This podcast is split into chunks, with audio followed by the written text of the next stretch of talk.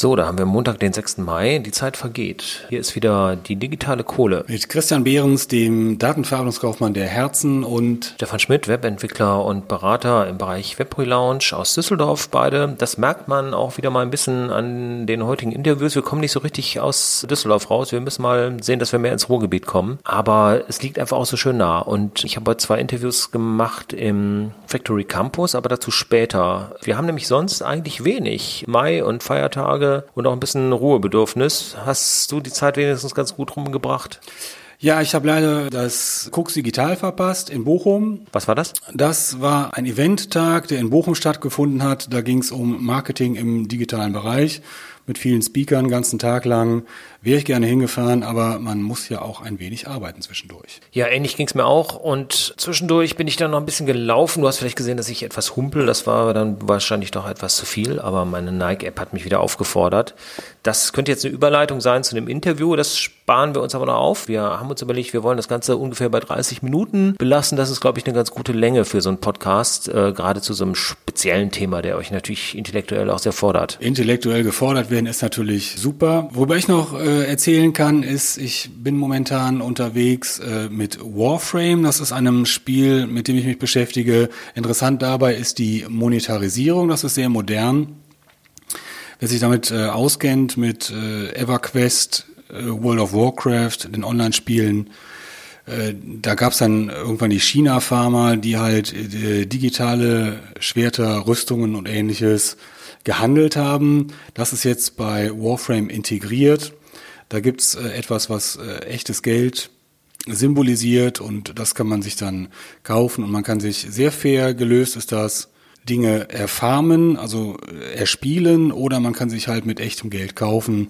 Das hat mich sehr beeindruckt, wie sich das entwickelt hat mit Warframe. Kann ich sehr empfehlen, den Titel. Ja, ich spiele, wenn man jetzt mal das Rumspielen an meiner Pulsuhr äh, beiseite lässt, ja eigentlich überhaupt nicht. Deshalb bin ich da so ein bisschen außen vor. Du bezahlst nicht mehr das Spiel selber, wie das früher mal der Fall war, sondern du bezahlst quasi dafür, dass du äh, einzelne Elemente in diesem Spiel benutzen kannst. Äh, grundsätzlich ist das free to play, also man kann sich das runterladen. Es gibt inzwischen auf PC, auf äh, PlayStation 4, Xbox und sogar Switch. Man kann anfangen zu spielen, man kann sich alles erspielen, ohne irgendeinen Cent dafür auszugeben oder einen Dollar. Und was man sich hauptsächlich kaufen kann, sind beispielsweise Sachen, die hübsch aussehen oder man kann Dinge beschleunigen, die man aber nicht beschleunigen muss. Also es ist wirklich, äh, man kann es, man kann Geld reinstecken, man muss es aber nicht. Das ist äh, wirklich sehr fair gelöst und weil es so fair gelöst ist, habe ich auch kein Problem, wenn ich da 100 Stunden mit verbringe, dann 50 äh, Euro da reinzustecken. Okay, dann können wir jetzt darüber spekulieren, wer von uns den höheren Preis für seine Freizeitgestaltung bezahlt hat. Ich mit meiner Wadenzerrung oder du mit deinem Kleingeld in irgendwelchen Spielen.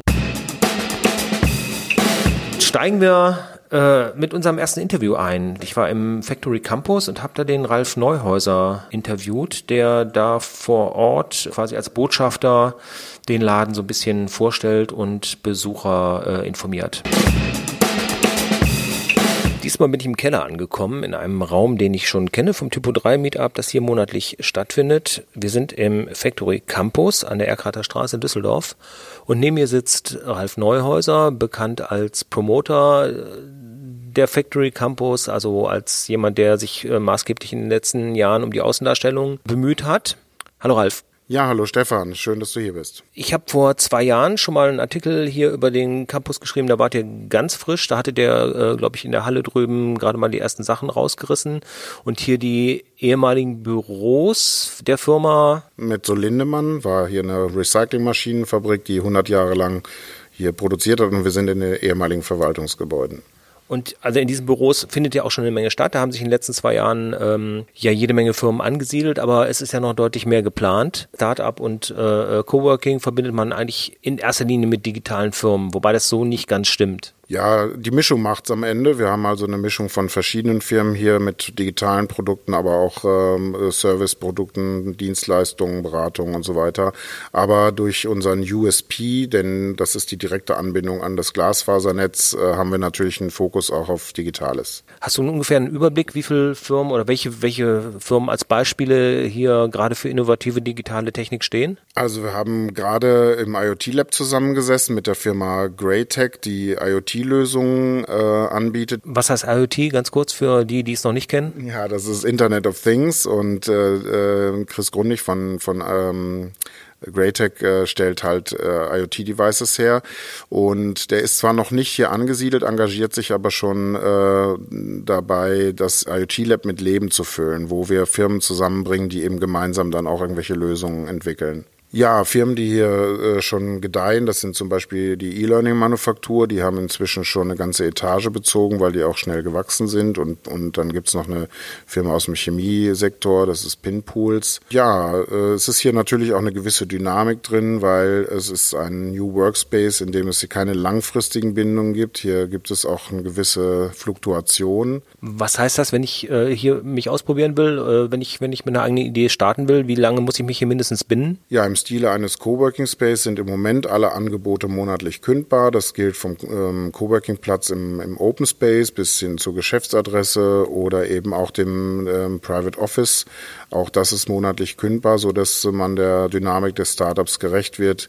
Ein Startup wächst oder verändert sich und äh, da kann man nicht mit langfristigen Gewerbemietverträgen kommen. Und ich habe dann auch die Möglichkeit hier kurzfristig einen Besprechungsraum äh, oder ein Büro für einzelne äh, Aktionen quasi zuzumieten. Selbstverständlich. Wir haben äh, Konferenz- und Veranstaltungsräume, Projekträume für, für jeden Zweck mehr oder weniger. Wir sind ja hier zum Beispiel in der ehemaligen Kantine, dem Meetup-Raum, wo auch Veranstaltungen bis zu 140 Gästen möglich sind. Der Platz scheint ja hier auch schon ein bisschen eng zu werden. Äh, ich habe beim Reinkommen gesehen, dass schon Container auf dem Hof stehen. Ja, tatsächlich. Also äh, zum einen ist das Gebäude ausgelastet und die Container auf dem Hof sind allerdings in dem Fall nur temporär. Das ist ein ähm, finnisches Unternehmen, Nordic ID heißen die. Die machen RFID-Lösungen für Logistik und, und Retail. Die haben jetzt quasi temporär ihren Showroom hier aufgestellt. Die sind auf, auf Roadshow. Äh, das zeigt aber auch ein bisschen die Diversität und, und die, die, den, die Attraktivität dieses Standorts. Nochmal ein bisschen mehr für den Laien. RFID, was machen die genauer? Also eine ungefähre Anwendung. Ja, das sind Tags, die zum Beispiel in der Kleidung äh, verarbeitet sind als Diebstahlsicherung, aber eben auch für die Warenwirtschaft. Das heißt, das sind diese kleinen Tags, die äh, dann an, äh, äh die dann piepen, zum Piepen bringen, wenn man äh, eine, eine Kleidung klaut. Aber das ist nur ein Teil der Geschichte. Die ähm, dienen auch der Logistik und der Warenwirtschaft, um zu prüfen, welche Bestände, Inventarisierung und so äh, findet das statt. Bedeutet Radio Frequency Identification. Das ist im Prinzip dasselbe, was ich auch in äh, meiner Hand habe. Da kommen wir gleich nochmal zu. Aber vorher bleiben wir noch im Gebäude und gehen jetzt mal vom Keller aufs Dach. Ihr habt hier größere Antennen ähm, für ein Projekt, was auch gerade für Menschen, die unterwegs äh, mobil im Netz sein wollen, vielleicht nicht so uninteressant ist. Ja, es geht ja nicht nur ums Geld verdienen. Natürlich sollen hier Startups äh, äh, wachsen und gedeihen, aber wir haben auch den Freifunk Düsseldorf e.V. hier zu Gast und den haben wir als Location Host und Bandbreitensponsor gewährt, ihre Antennen auf unseren Turm zu stellen und von da aus werden sie mit äh, sogenannten Airfibers, also Richtfunkantennen, ein freies WLAN äh, der Freifunk-Community über Düsseldorf verteilen sozusagen. Das heißt, ich kann äh, in ganz Düsseldorf auch auf der Straße, äh, nicht nur in Cafés und, und anderen Räumen, wo das vom jeweiligen Betreiber angeboten wird, kann ich dann also jederzeit ins Netz und überall auch in einer vertretbaren Geschwindigkeit surfen. Richtig, äh, das geht im Prinzip jetzt schon, weil diese Freifunk-Community ist ja schon sehr groß und sehr aktiv, aber das hebt das Ganze nochmal auf den nächsten Level, weil auch diese Freifunkantennen sind an das Glasfasernetz über unsere Darkfiber angeschlossen und äh, geben dem Ganzen nochmal mehr Schub und damit werden dann äh, Hotspot-artig größere öffentliche Plätze, wo größere Menschenmengen unterwegs sind, dann mit äh, freiem WLAN versorgt. Dann nochmal zurück zu dem, was du schon angekündigt hast. Äh, wir sind hier in den Raum gegangen und du hast berührungslos die Tür geöffnet, die aber eigentlich verschlossen war. Du trägst Chips in deinem Körper und damit bist du ja auch schon ein bisschen überregional bekannt geworden, weil das ja heute doch noch nicht jeder macht. Wie kommst du dazu? Ja, ich werde schon von manchen der Cyborg genannt, wobei das natürlich nur ein Schlagwort ist. Äh, ja, ich habe das äh, bei einer Veranstaltung vor anderthalb Jahren äh, kennengelernt. Ich bin ein bisschen geprägt von der Cyberpunk-Literatur und äh, ich habe mir quasi einen Chip in die Hand einsetzen lassen zu, äh, und später weitere. Inzwischen ist sogar ein Prototyp dabei. Äh, das ist NFC oder RFID-Technologie, die man von Zugangskarten, von Ausweisen, von Leseausweis oder Fitnessstudio-Ausweisen kennt. Ich hoffe sogar in Zukunft damit bezahlen zu können. Perspektivisch möchte ich Schlüssel für Schlüssel und Karte für Karte aus meiner Hosentasche verschwinden lassen und das mit meinen Händen lösen. Äh, ich bin damit eben einfach Pionier. Ich probiere das aus. Äh, viele fragen immer, warum machst du das? Und ich antworte dann, warum nicht? Und das ist eben eins von vielen Themen, neben eben schon erwähnt IoT oder auch dem Mobility Meetup, was ich hier mache, wo ich dann eben Firmen aus dem zukünftigen Mobilitätssektor dann zusammenbringe. Also es geht einfach ums Machen, ums Vorangehen, Pionier sein und äh, ja eben äh, die Chancen in Dingen zu sehen und nicht zuerst die Risiken. Das war unser Interview mit Ralf Neuhäuser, der im wirklichen und im übertragenen Sinne hier die Türen öffnet. Vielen Dank. Ja, vielen Dank, Stefan, für das Interview.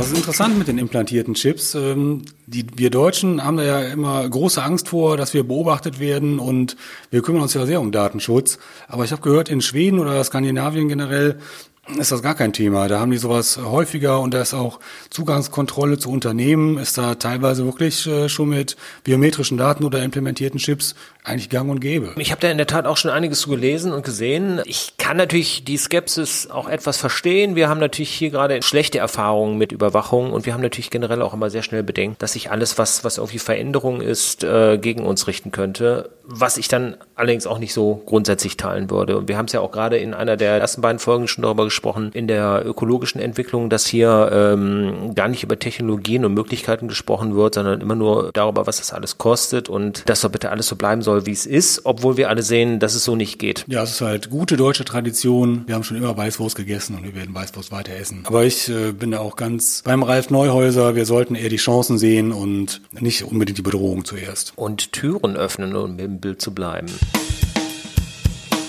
Und wir hatten es ja schon am Anfang, selbst beim Laufen im Wald äh, kommen zumindest wir Männer ja in der Regel nicht ohne Pulsohr und GPS-Tracking äh, und solche Sachen aus. Macht zumindest mehr Spaß. Und ich hatte ja auch schon mal die Einleitungsbrücke zur Nike-App gemacht, nicht weil wir von Nike irgendwie Geld bekommen. Wir kennen aber alle diese Push-Nachrichten, die auch von vielen anderen Firmen und Dienstleistern auf unsere Handys oder in unser E-Mail-Fach geschickt werden. Und wo die herkommen, das kann uns auch jemand erklären, der hier in Düsseldorf sitzt. Und zwar ist das der Marius Seeth von der Firma Airship.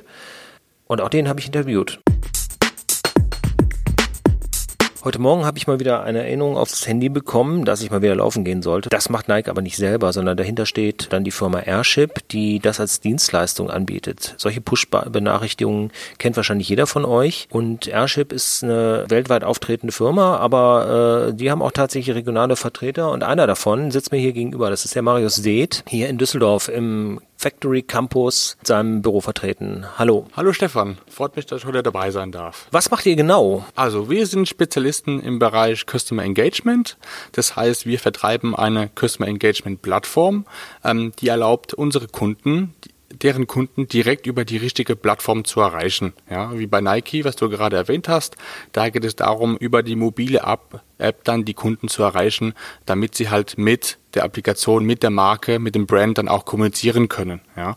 Ähm, andere Kanäle, die wir zum Beispiel auch ähm, anbieten können, ist dann auch Versand von E-Mail, von SMS zum Beispiel, jetzt auch ganz brandneu auf Social Media über die WhatsApp-Kanäle oder auch Facebook Messenger zum Beispiel. Besteht eure Leistung da eher im technischen oder im Dienstleistungsbereich? Also geht es mehr darum, eine komplexe Technik anzubieten, um das überhaupt zu ermöglichen oder äh, um die Aussteuerung auf verschiedene Kanäle? Ähm, ja und nein. Natürlich sind wir erstmal ein IT-Dienstleister, aber wir haben natürlich auch Professional Services.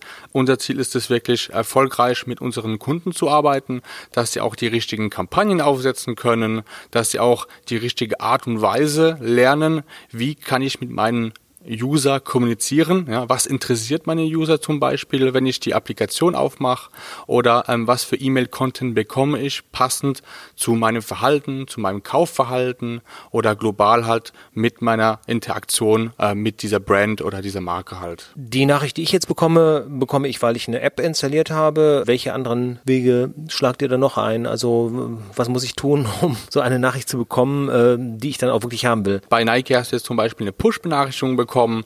Ähm, hättest du die App zum Beispiel nicht auf dem Handy, ähm, hätten wir dich auch über eine, zum Beispiel eine SMS erreichen können, um halt zum Beispiel ähm, die Applikation herunterzuladen. Ähm, du kannst auch eine E-Mail bekommen die dann dich daran erinnert, äh, ähm, dass du zum Beispiel eine, ähm, ähm, eine Kundenkarte bei einem Kunden hast zum Beispiel. Ähm, du kannst auch von einem unserer Kunden im Bereich ähm, Airline einen Boarding Pass bekommen. Dieser Boarding Pass wirst du dann in der Security äh, anzeigen, wenn du in den Flieger einsteigst. Das sind so die verschiedenen Kanäle, die wir betreuen. Was du dafür machen musst, ist natürlich dein Einverständnis geben, dass du auch diese Nachrichten bekommen kannst. Ja? Und dann passend dazu bekommst du auch normalerweise natürlich die richtige Nachricht zu deinem Kaufverhalten, zu deinem Verhalten in der Applikation, auf der Webseite oder wie auch immer oder wo auch immer du unterwegs bist. Ja, also es ist wirklich auch unser Ziel, dass wir nicht unbedingt eine einen Broadcasting anbieten, sondern sehr gezielte Nachrichten, um halt auch ein bisschen das schlechte Image, das man von diesen Push-Benachrichtigungen hat, dass diese Nachrichten halt nicht nerven sollen. Ja, das ist wirklich sehr gezielt. Ähm, idealerweise bekommst du sogar eine Nachricht mit deinem Vornamen drinne. Das heißt, du, das ist eine persönliche Ansprache. Ähm, wir wissen auch, dass du das letzte Mal auf der Applikation ähm, aktiv warst, deswegen bekommst du auch wahrscheinlich das über die Applikation ähm, geschickt. Wenn wir zum Beispiel wissen, dass du bei einem, bei einem anderen Kunden ähm, das letzte Mal einen Newsletter geöffnet hast, dann werden wir dich eher über diesen Kanal wieder ansprechen, weil wir wissen, dass es dein Lieblingskanal ist. Also es geht wirklich darum, dass wir auch die globale Customer Experience verbessern, na, um halt zu vermeiden, dass du überall die gleichen Nachrichten bekommst, sondern über den richtigen Kanal mit natürlich dem richtigen Content und ähm, natürlich äh, bei der richtigen Zeit, also jederzeit eigentlich. Ist das Geschäft für euch schwerer geworden durch die neuen Datenschutzrichtlinien? Ja, schwerer nicht unbedingt. Ähm, wir haben sämtliche Maßnahmen getroffen. Ähm, ähm, da müssten wir natürlich ein bisschen was anpassen in unserer Technologie. Ähm, natürlich das ganze Thema Opt-in, Einverständnis ist natürlich bei uns ein Riesenthema. Es ist nicht schwerer geworden. Wir müssten bloß ein bisschen daran arbeiten, dass es alles konform ist und auch bleibt. Jetzt interessieren sich die meisten unserer Hörer wahrscheinlich ein bisschen mehr für die Technik dahinter. Kannst du uns dazu noch ein bisschen was erzählen? Ja, also in der Tat. Ähm, wir sind ein, ein, ein IT-Dienstleister. Ähm, und darum geht es halt, dass wir einen SDK haben. Diese SDK wird entweder auf die Webseite gepackt, in die Applikation. Was ist ein SDK? Ähm, Software Development Kit. Ja, diesen SDK wird dann in die Applikation hinzugefügt, auf die Webseite oder wir connecten uns dann per APIs ähm, zu anderen oder externen Lösungen, um halt genau die SMS zu verschicken. API ist äh, eine Verkürzung, deutsch gesagte Schnittstelle. In der da ähm, ähm, müssen wir halt mit sehr vielen externen Lösungen kommunizieren. Ähm, zum Beispiel ein Data Warehouse, wo wir uns Daten, Kundendaten äh, in äh, Airship dann reinholen, um genau die personalisierten Nachrichten rauszuschicken. Wir reden natürlich auch von einem CRM-System, ähm, um halt hier wirklich auch sämtliche Daten auch wieder in diese in, in diesem CRM-System wieder zurückzuschicken. Ähm, und global, ja, in der Tat ist es eigentlich uns ein ganz einfaches SDK, das man halt in die Applikation installieren muss. Ist natürlich schon ein bisschen Aufwand, aber am Ende des Tages lohnt es sich auch. Und diese Datacenter, äh, die Server, wo stehen die? Also wo äh, findet die technische Arbeit dann eigentlich statt?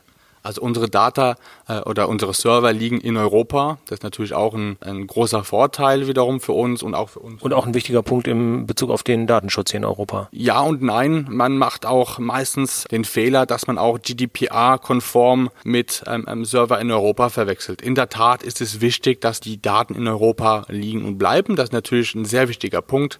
Man kann aber auch als ähm, internationaler Player trotzdem GDPR-konform sein. Aber bei uns ist es sowieso keine Frage. Unsere Server liegen in Europa, ähm, in Paris und in Belgien jetzt in dem Fall. Dann nochmal auf eure globale Ausdehnung. Wie viele Mitarbeiter seid ihr insgesamt? Also du bist jetzt hier der einzige Vertreter im Standpunkt Düsseldorf. Ja, genau, das ist richtig. Ich bin hier sozusagen das Standalone Office ein bisschen.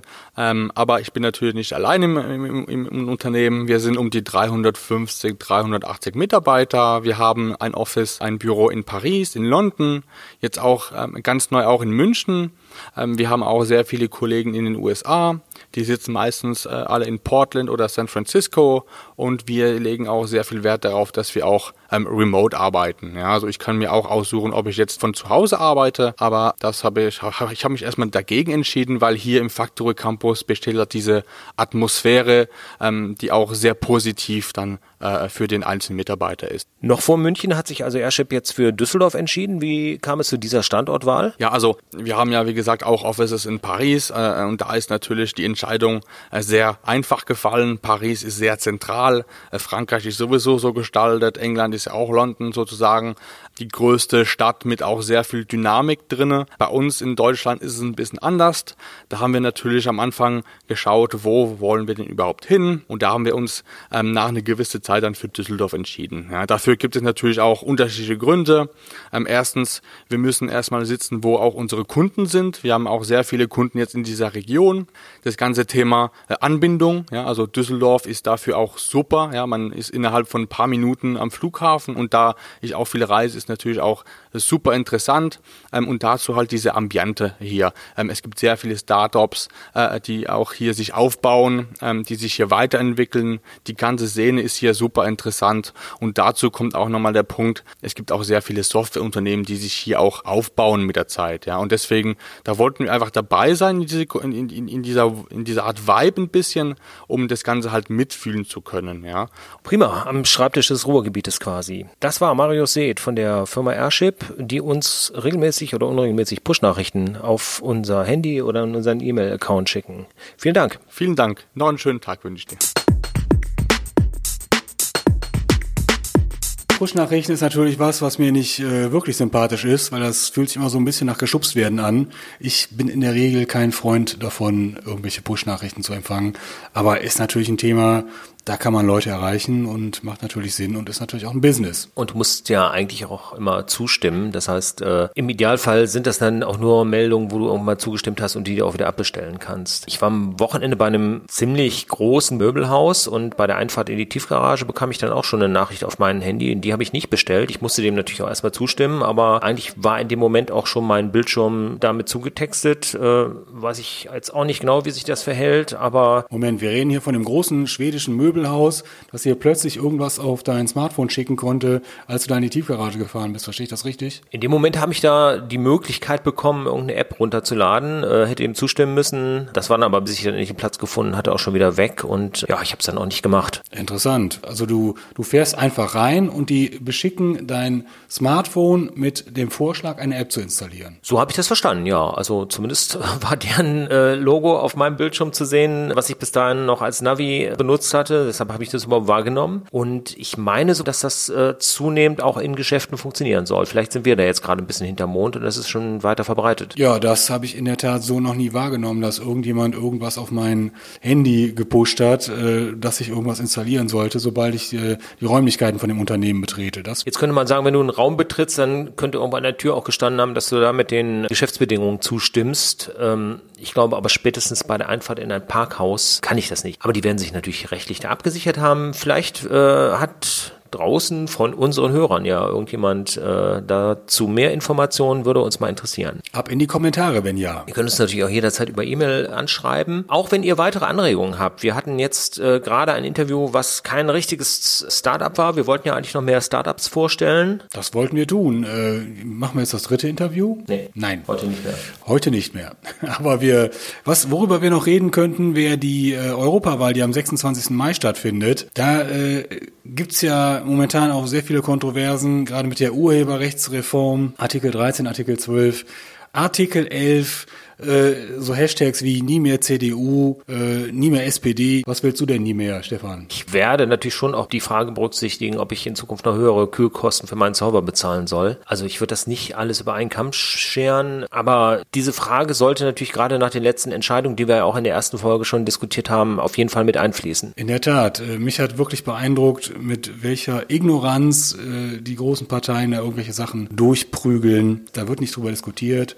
Das wird einfach durchgepumpt. Das hat mich schon beeindruckt, wie Politik gemacht wird in 2019. Und das wird auch in meine Wahlentscheidung einfließen. Ja, wahrscheinlich machen wir aber noch eine Folge vor der Wahl, aber viele machen ja auch heute Briefwahl hatten wir heute eine sehr politische Sendung. Aber dafür haben wir wenig selber erlebt. Äh, das soll zum nächsten Mal auch wieder mehr werden auch hier wieder, äh, wenn ihr interessante Meetups, Veranstaltungen habt, schreibt uns an, macht uns Vorschläge. Wir kommen gerne äh, zu allen Veranstaltungen, die im Ruhrgebiet sind und irgendwie digital sind. Das tun wir. Wir reisen auch ganz gerne rum. Haben allerdings auch äh, jetzt wieder Sachen in Düsseldorf, die auf uns zukommen, in, in Köln, aber mehr ist immer besser. Vielleicht nochmal genau zu unserem Verbreitungsgebiet, weil wir jetzt mehrfach nur Düsseldorf und Ruhrgebiet genannt haben. Also wir haben natürlich die Rhein-Ruhr-Schiene, das heißt, das reicht wirklich von von Bonn äh, und die angrenzenden Rheinstädte dort bis eben nach Dortmund und äh, auch ein bisschen darüber hinaus. Also wir werden sicher auch nicht Nein sagen, wenn wir ein interessantes Thema in Hamm finden. Bestimmt nicht. Wir werden das Ganze mal schneiden und möglichst schnell online stellen und freuen uns dann, äh, die vierte Folge vorzubereiten. Ein Interview haben wir ja dafür schon im Kasten und äh, mal schauen, was sonst noch kommt. Ich sag mal, bis dahin. Glüht weiter, lasst es euch gut gehen und genießt den Frühling.